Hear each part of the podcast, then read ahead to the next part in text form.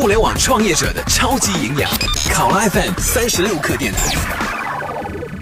这里是考拉 FM 三十六课，欢迎收听，我是浩南。近日有自媒体开扒爆料，腾讯即将投资今日头条，估值为八十亿美元，这让许多业内人士以及自媒体大跌眼镜。要知道，许多自媒体都只重点运营两个平台：微信公众账号和今日头条，再加上腾讯的新闻客户端、天天快报客户端，腾讯和头条简直就是针尖对麦芒。腾讯将头条视作重要的竞争对手，今年启动“芒种计划”，拿出十亿人民币补贴扶持内容创业。头条也十分忌惮自媒体将读者导入微信公众账号，分别是行业老大和老二的两家早已成劲敌。如果说传言为真，对今日头条无疑是巨大的好消息。腾讯在不控股的情况下，让头条独立发展，头条少了一个劲敌，与腾讯协作之后，将以更快的速度坐上新闻客户端的头把交椅，独立上市的可能性依然很大。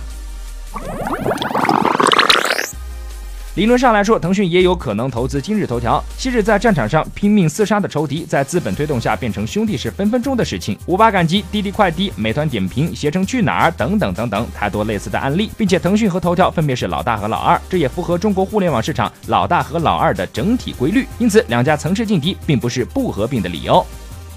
那么双方有没有共同利益呢？如果腾讯投资今日头条，今日头条等于少了一个劲敌。开发的爆料是合并，将新闻客户端与天天快报打包放入今日头条，类似于对电商业务、搜索业务的处理一样。还有头条的核心逻辑是基于社交网络数据挖掘进行个性化内容推荐。说到社交资源，中国没有哪家巨头比腾讯更有吸引力。